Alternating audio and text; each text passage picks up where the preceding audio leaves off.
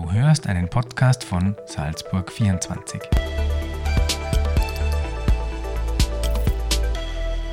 Liebe Salzburg 24 Userinnen und User, herzlich willkommen zu einem neuen Podcast.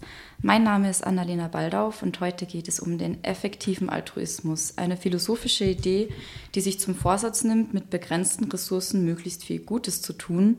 Wie das gehen soll, erklärt uns Ethikprofessor Leonhard Menges. Lieber Herr Menges, danke, dass Sie sich die Zeit dafür nehmen. Sehr gerne, danke für die Einladung.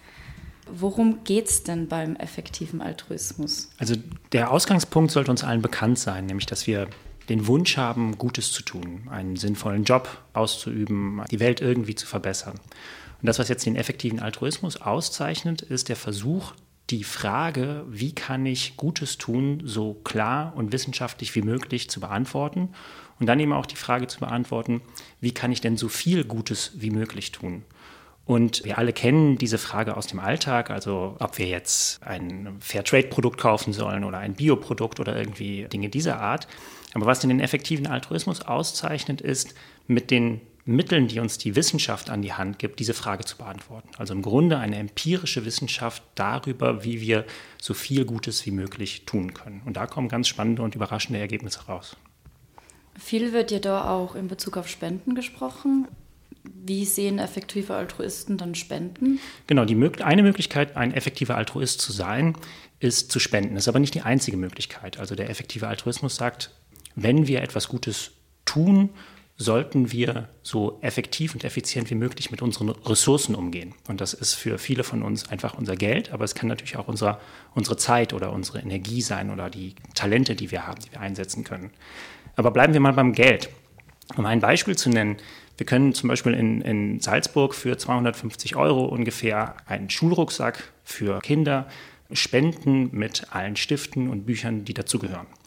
Wir können für 250 Euro aber auch 50 Moskitonetze finanzieren, die dann in Westafrika in Malariagebieten verteilt werden und dort über viele Jahre Menschen helfen werden, nicht von Malaria infiziert zu werden. Und der effektive Altruismus würde sagen, wenn ich diese beiden Optionen habe, was ich mit den 250 Euro tun kann, wäre es besser, die Malarianetze zu unterstützen, als zum Beispiel den Schulrucksack. Und warum? Na, weil ich hier 50 Menschen über viele Jahre lang helfen kann. Und es gibt gute empirische Belege dafür, dass ich durch das Unterstützen von Malarianetzen mit ungefähr 1500 Euro einem Menschen wirklich das Leben retten kann. Also wenn ich über einige Jahre lang immer wieder solche äh, Malarianetze finanziere, dann schaffe ich es nach ein paar Jahren, einem Menschen damit das Leben gerettet zu haben, statistisch berechnet. Und das ist natürlich nicht so, wenn ich jetzt ein paar Schulrucksäcke finanziere und damit einem Kind vielleicht eine schönere Schulzeit und einen schöneren Start ins Schulleben ermögliche. Ja, im Vergleich dazu Menschen wirklich das Leben zu retten und die Möglichkeit zu haben, krankheitsfrei, malariafrei durch ihren Alltag zu gehen. Das heißt aber, dass effektive Altruisten sich jetzt mehr auf lebenswichtige Bedürfnisse konzentrieren.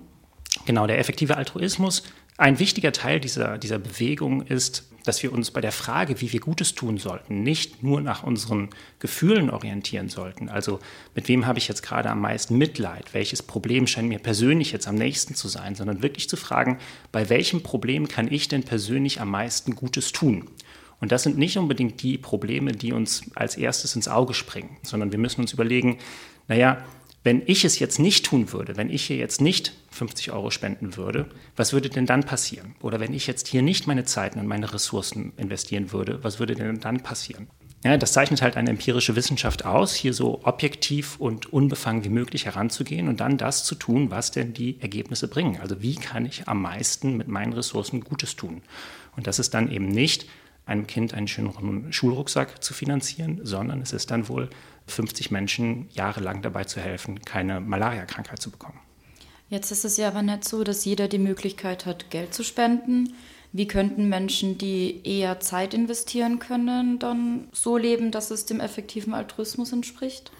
Also eine, eine Ausgangsfrage, die von den effektiven Altruistinnen und Altruisten beantwortet war, war die Frage danach, wie kann ich denn eine sinnvolle Karriere starten? Also was wäre ein, eine moralisch gute Karriere, ein moralisch guter Job, mit dem ich die Welt möglichst gut machen kann? Und die Frage kann man sich natürlich auch dann stellen, wenn man zum Beispiel Studentin oder Student ist oder Schülerinnen und Schüler und sich überlegt, ja, was mache ich denn jetzt zukünftig in meinem Leben? Ähm, aber wir können auch anders effektiv Altruisten oder Altruistinnen sein, indem wir uns fragen, gibt es irgendwelche Organisationen, denen ich unmittelbar durch Hands-on-Work helfen kann, zum Beispiel Aufklärungsarbeit zu betreiben, zum Beispiel Druck auf Parlamentariergruppen auszuüben, um bestimmte Gesetze zu, zu verbessern. Das sind wichtige Punkte, aber gleichzeitig würden viele effektive Altruistinnen und Altruisten wohl sagen, dass äh, so wie wir zurzeit leben, wir wahrscheinlich am meisten Gutes tun können, indem wir einen gewissen Prozentsatz unseres Geldes regelmäßig an effektive Hilfsorganisationen spenden. Wäre das äh, gesellschaftlicher Gewinn, wenn Sie da alle daran orientieren würden? Ja, also da kommt es natürlich darauf an, was man mit äh, gesellschaftlichem Gewinn meint. Wenn man das jetzt rein ökonomisch betrachtet und fragt, wird damit das Bruttosozialprodukt oder sowas gesteigert, dann ist die Antwort natürlich nein. Ne? Damit geht das Geld ja nicht in unsere Wirtschaft. Wenn wir aber sagen, es geht uns jetzt nicht primär darum, dass wir in unserem Ort, in unserer Stadt, in unserem Land wirtschaftlich vorankommen, sondern dass wir die Welt insgesamt zu einem besseren Ort machen. Dann ist der effektive Altruismus natürlich genau dahinterher, unsere Gesellschaft als globale und Weltgemeinschaft zu verbessern und so viel wie möglich Gutes zu tun. Wenn Sie dieses Gutes tun darauf beschränkt, dass man eigentlich so lebenswichtige Bedürfnisse stillt, dann gehen ja aber individuelle Bedürfnisse mehr unter. Ja, aber das zeichnet ja gerade ein existenzielles Bedürfnis aus, dass es eben wichtiger ist als irgendwelche andere Bedürfnisse. Da ist natürlich die nächste Frage, was genau macht denn jetzt ein existenzielles Bedürfnis aus? Also was genau ist denn jetzt das gute Leben, das man hier unterstützen soll? Und da ist auch innerhalb des effektiven Altruismus keine eindeutige Einigkeit. Aber es gibt auch aus den empirischen Wissenschaften, aus der Medizin, gibt es ganz gute Annäherungsmöglichkeiten, mit denen da gearbeitet wird. Also die sogenannten Qualis. Also ein Quali entspricht ungefähr einem Lebensjahr bei voller Gesundheit. Und man kann ganz gut schätzungsweise ausrechnen, welche Mittel denn dabei helfen, einem Menschen bestimmte, eine bestimmte Anzahl von gesunden Lebensjahren zu erreichen. Und das ist mit Sicherheit nicht die komplette Antwort darauf, was ein gutes Leben ausmacht. Da gehören auch noch viele andere Dinge dazu. Aber zumindest scheint es ein Teil eines guten Lebens zu sein, ein solches ja, gesundes Lebensjahr zu haben. Und wenn wir Mittel haben, solche gesunde Lebensjahre zu unterstützen weltweit, dann scheint das etwas Gutes zu sein. Und eben auch wichtiger als der Kinobesuch. Das heißt aber, wir beschränken uns dann eigentlich mit den Spenden ja nicht auf das Inland, sondern es geht um globale Hilfe. Genau, das ist ein ganz wichtiger Punkt. Wie gesagt, eine der zentralen Fragen, die wir, äh, die sich effektive Altruistinnen und Altruisten stellen, ist, was würde denn passieren, wenn ich diese Maßnahme jetzt nicht ergreife? Und im Inland ist es oft so, dass wenn ich es nicht tue, wenn ich zum Beispiel den Schulrucksack nicht spende, würde es ja wahrscheinlich nicht passieren, dass das Kind gar nicht zur Schule geht, sondern das Kind würde auch zur Schule gehen mit einem hässlicheren Schulrucksack, mit einem älteren Schulrucksack, vielleicht auch ohne einen Schulrucksack, aber es würde weiter zur Schule gehen. Was würde denn passieren, wenn ich jetzt nicht die 50 Moskitonetze in Malariagebieten finanziere? Naja, die Wahrscheinlichkeit ist sehr groß, dass dort viele Menschen tatsächlich an Malaria erkranken würden, ausfallen würden und vielleicht sogar sterben würden. Und die allgemeine Lehre daraus ist, ja, wir können auch in unserer Gesellschaft Gutes tun. Die Wahrscheinlichkeit, dass wir mit unseren Ressourcen aber in anderen Regionen der Welt sehr viel effektiver und sehr viel mehr Gutes tun können, spricht aus der Perspektive des effektiven Altruismus dafür, uns auf diese Möglichkeiten zu fokussieren. Wie müsste man dann jetzt konkret leben, damit man ein Leben nach dem effektiven Altruismus lebt? Auch da gibt es unterschiedliche Möglichkeiten und ja, gerade der Radikalität, das zu tun. Also es gibt effektive Altruistinnen und Altruisten, die spenden 80, 90 Prozent ihres Einkommens. Also es gibt Leute, die haben sich dieser Bewegung angeschlossen und die richten ihr Leben danach aus. Also sind zum Beispiel Wall Street Broker geworden, um mit Aktien zu handeln, mit dem einzigen Ziel, am Ende 99 Prozent ihres Geldes zu spenden. Das ist natürlich die Ausnahme. Ne? Das ist eine radikale Ausprägung dieser, dieser Bewegung. Natürlich reicht es auf der anderen Seite aber auch nicht, einmal im Jahr zwei Euro zu spenden und zu sagen, ja, jetzt bin ich aber ein effektiver Altruist, sondern es muss irgendwo dazwischen liegen. Und was viele effektive Altruistinnen und Altruisten machen, ist, dass sie für sich ja einen Vertrag unterschreiben, auch mit dieser Organisation, dass sie das Ziel haben, im Laufe ihres Lebens 10 Prozent ihres Lebenseinkommens zu spenden. Das ist so die relativ hohe Anspruchsgrenze, die sie haben, aber die auch eben nicht dazu führt in unseren Gesellschaften, dass die Menschen dadurch in Armut verfallen. Aber dazwischen gibt es natürlich ganz viele Möglichkeiten, ähm, mehr oder weniger zu tun. Viel ist jetzt in der Vergangenheit gespendet worden für zum Beispiel Ukraine-Kriegsopfer Erdbebenopfer, Türkei ja. und Syrien. Was würden dazu effektive Altruistinnen sagen? Gute Frage und schwierige Frage. Da bin ich mir ehrlich gesagt nicht so sicher. Also die, die allgemeine Perspektive des effektiven Altruismus ist ja, dass wir so viel oder das allgemeine Ziel besteht darin, so viel Gutes wie möglich zu tun. Und ob jetzt Notkatastrophenhilfe darunter fällt, scheint mir halte ich wirklich für eine schwierige Frage. Ich weiß es nicht genau, was die, was die Bewegung darauf antworten würde. Zumindest steht es nicht im Zentrum der aktuellen Bewegung, solche kurzfristigen Maßnahmen zu ergreifen, sondern im Zentrum dieser Bewegung steht es wirklich, langfristige Maßnahmen zu ergreifen, die langfristig helfen sollen. Geht es dann in Richtung Entwicklungshilfe? Ja, in gewisser Weise natürlich schon, aber das ist auch nicht das Einzige. Also die Armutsbekämpfung ist ein großes und das Ausgangsziel der, der historischen Bewegung des effektiven Altruismus. Also als die Bewegung sich gegründet hat vor 10, 15 Jahren, war das das Hauptziel, aber das hat sich inzwischen auch verschoben. Also in den letzten Jahren hat die Bewegung eine Wendung genommen, die vorher kaum abzusehen war, nämlich in der zeitlichen Dimension. Also während, während vorher klar war oder während schon immer klar war, wir sollten uns örtlich lokal nicht darauf beschränken, nur vor Ort Gutes zu tun, sondern zu gucken, dass wir auf der ganzen Welt so gut wie so viel Gutes wie möglich tun können, sagt der effektive Altruismus das Gleiche jetzt über die Zeit. Also wir sollten uns nicht darauf fokussieren, zu schauen, dass wir nur hier und jetzt und für die nächsten Monate Gutes tun können, sondern in langer Perspektive. Und langer Perspektive heißt jetzt nicht die nächsten 10, 20 Jahre, sondern auf die nächsten 100 Jahre, auf die nächsten 1000 Jahre. Also welchen Einfluss haben unsere Handlungen heute für die nächsten 1000 Jahre?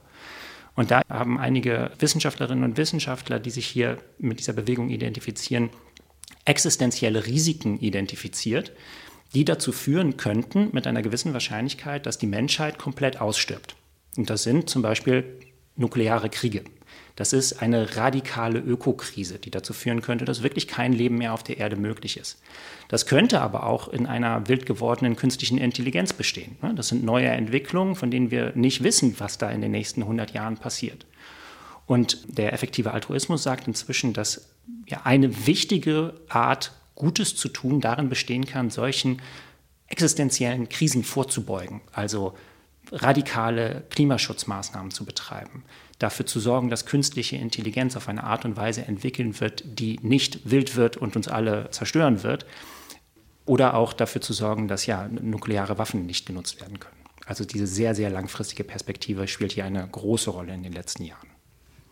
Wie stehen Sie persönlich zum effektiven Altruismus? Was bedeutet für Sie Gutes tun?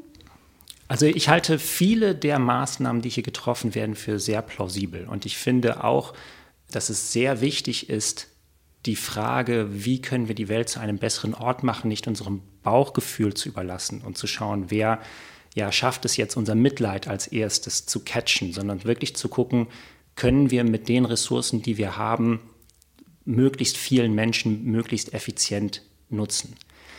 Gleichzeitig und das ist nicht sozusagen im, im, philosophischen Kern des effektiven Altruismus, sondern die Art und Weise, wie er oft ausgelebt wird, dass viele Probleme, die der effektive Altruismus angeht, plötzlich nur noch nach technischen Problemen aussehen. Also so, ja, was sollen wir angesichts der Tatsache machen, dass viele Menschen in, in äh, Malariagebieten unnötigerweise an Malaria erkranken? Na gut, wir geben den Netzen. Ja, das sieht auf eine gewisse Weise aus wie eine bloße Symptombehandlung und scheint nicht zu versuchen, den Grund dafür anzugehen, warum die Menschen nicht in der Lage sind, sich selbst Netze zu kaufen. Und die Frage, ja, welche weltweiten Wirtschaftszusammenhänge, kulturellen und historischen Voraussetzungen haben denn dazu geführt, dass es diese unfassbare Ungleichheit und Armut gibt? Und was können wir tun, um diese grundlegenden Strukturen zu ändern? Die fällt manchmal aus der Perspektive des effektiven Altruismus heraus. Wie gesagt, das ist nicht sozusagen Teil des philosophischen Kerns dieser Bewegung, sondern es ist eher eine Art und Weise, wie viele Vertreterinnen und Vertreter dieser Bewegung auf die tatsächlichen Probleme blicken, die mir dann manchmal zu einseitig erscheint. Weil es mehr um Symptomlinderung geht und weniger um Ursachenbekämpfung. Also, wie gesagt, das ist nicht das, was der effektive Altruismus dem Kerngedanken zufolge sagt. Es ist aber ähm, viele Maßnahmen, die der effektive Altruismus ergreift, bestehen in der Symptombehandlung. Das ändert sich zum Beispiel gerade in der, in der Klimapolitik, in der Art und Weise, wie der effektive Altruismus auf die, auf die Ökokrise schaut. Und dort übernimmt der effektive Altruismus, soweit ich sehe, vielleicht zum ersten Mal wirklich die Aufgabe, politische Reformen und Strukturen anzugehen und zu sagen, wir müssen hier auf einer weltweiten Ebene die gesetzlichen Rahmenbedingungen ändern. Ähm, das scheint mir in vieler Hinsicht wichtig zu sein und das ist manchmal aus dem Blick geraten, wenn der effektive Altruismus dafür argumentiert hat, naja, sichere künstliche Intelligenz zu entwickeln oder Moskitonetze zu verteilen. Ich finde, das sind alle sehr, sehr wichtige Dinge und sehr unterstützenswerte Dinge. Es sind aber nicht die einzigen Dinge. Das heißt aber, auch der effektive Altruismus verändert sich noch weiter. Ja, unbedingt. Das ist sozusagen Teil des Kernprojekts. Also, und da unterscheidet sich der effektive Altruismus auch stark von anderen Bewegungen oder auch äh, äh NGOs oder sowas. Also während eine Bewegung wie die Tierrechtsbewegung sich wirklich darauf fokussiert, Tieren ein besseres Leben zu ermöglichen oder feministische Bewegungen das Ziel haben, einer bestimmten Gruppe von Menschen ein besseres Leben zu ermöglichen, sagt, ist der effektive Altruismus komplett offen und sagt, wir wollen einfach nur so viel Gut wie möglich tun und lassen uns von den besten wissenschaftlichen Ergebnissen leiten bei der Frage, wie wir das tun können. Und das kann sich von Jahrzehnt zu Jahrzehnt ändern. Also wenn die wissenschaftlichen Ergebnisse in zehn Jahren sagen, die beste Art und Weise, etwas Gutes zu tun, besteht darin, XY zu tun, und das hat man bislang nicht gesehen, dann würde der effektive Altruismus in zehn Jahren sagen, okay, wir sollten unsere Anstrengungen darauf fokussieren, XY zu tun. Dann können wir ja gespannt sein, was sich in den nächsten Jahren so tun wird. Allerdings.